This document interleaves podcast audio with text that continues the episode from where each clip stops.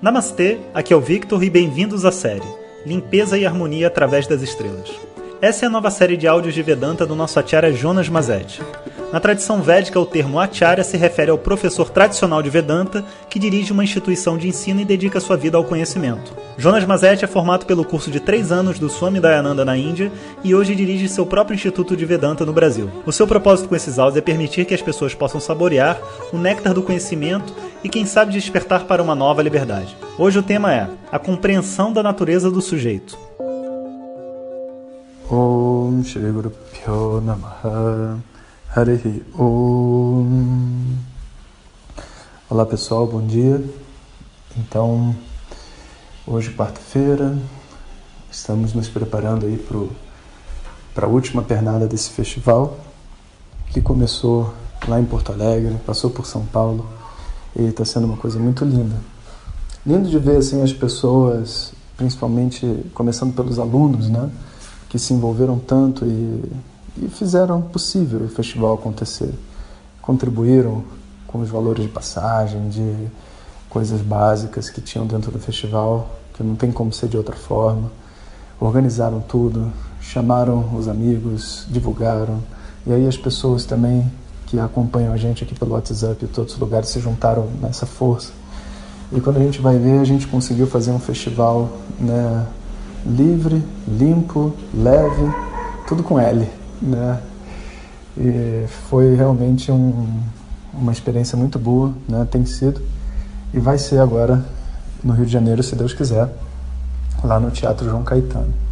Assim como nos outros lugares, deixo o recado para quem estiver indo com a gente, chegar cedo, porque é, tem sempre mais pessoas inscritas do que vaga, né? Para você não ficar sem cadeira ou não ficar do lado de fora se você tiver maior do que o número máximo, né? Porque os bombeiros eles têm um limite para todos os lugares, né? De quantas pessoas podem entrar para ser seguro. Então não deixe para a última hora, né? Chega mais cedo, pelo menos meia hora, 40 minutos mais cedo.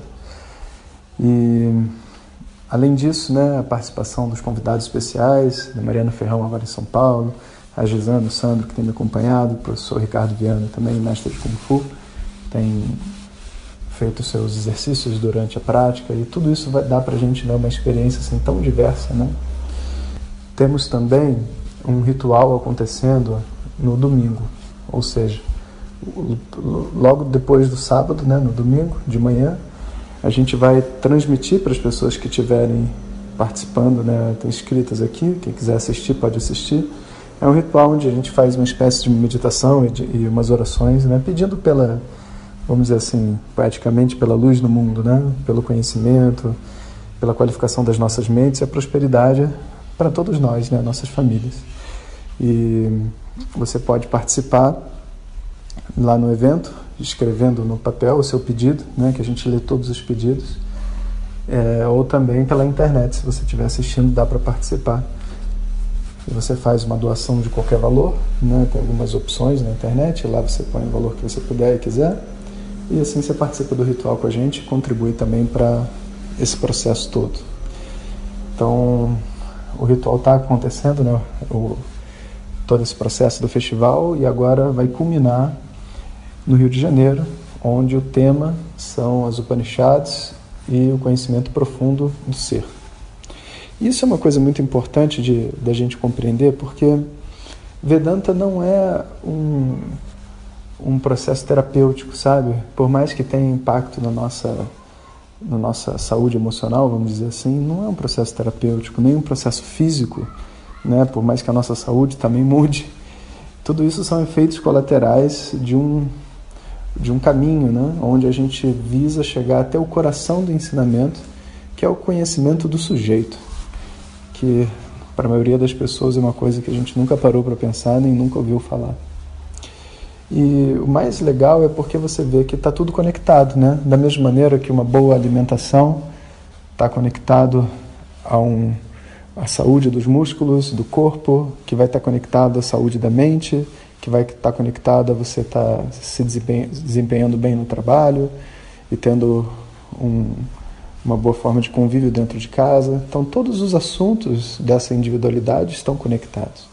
E naturalmente, quando você se aprofunda num assunto, principalmente um assunto que você nunca mexeu, por exemplo, uma pessoa que nunca parou para ir no nutricionista e avaliar a forma como ela come, quando ela faz essa mudança, um monte de coisa muda dentro da vida dela. E dessa mesma maneira, né, a aproximação da mente nesse entendimento do que é o sujeito provoca diversas mudanças, principalmente porque a compreensão, como eu estava dizendo nesse último festival lá em São Paulo, do sujeito, vai passar por um momento onde vai mostrar para nós que felicidade não é uma emoção, assim como as outras emoções que você tem na sua mente, como raiva, inveja, é, alegria, tristeza, depressão, todas essas coisas, esses estados mentais são momentos da sua mente mas a felicidade que a gente busca, ela não é um processo mental.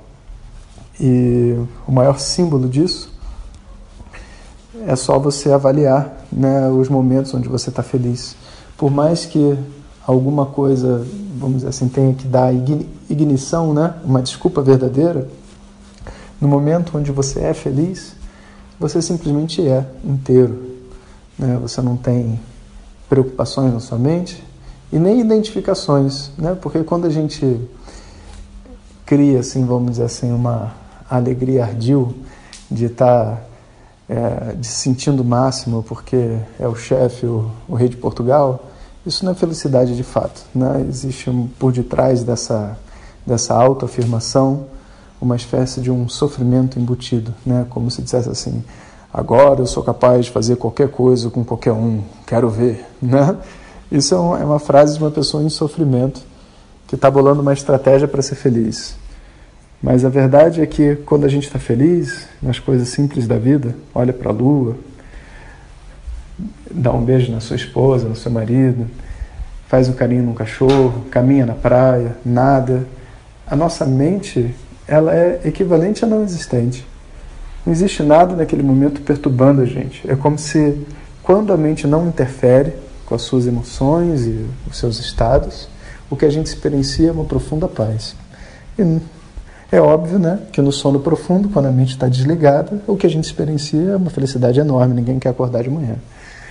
E essa compreensão né, do sujeito como sendo a felicidade, não de uma maneira simplória, mas de uma maneira mais profunda, né, vendo por detrás de cada emoção que o que sustenta essa emoção é o amor, é a felicidade, é a plenitude vai provocando uma mudança, uma revolução interna dentro da gente.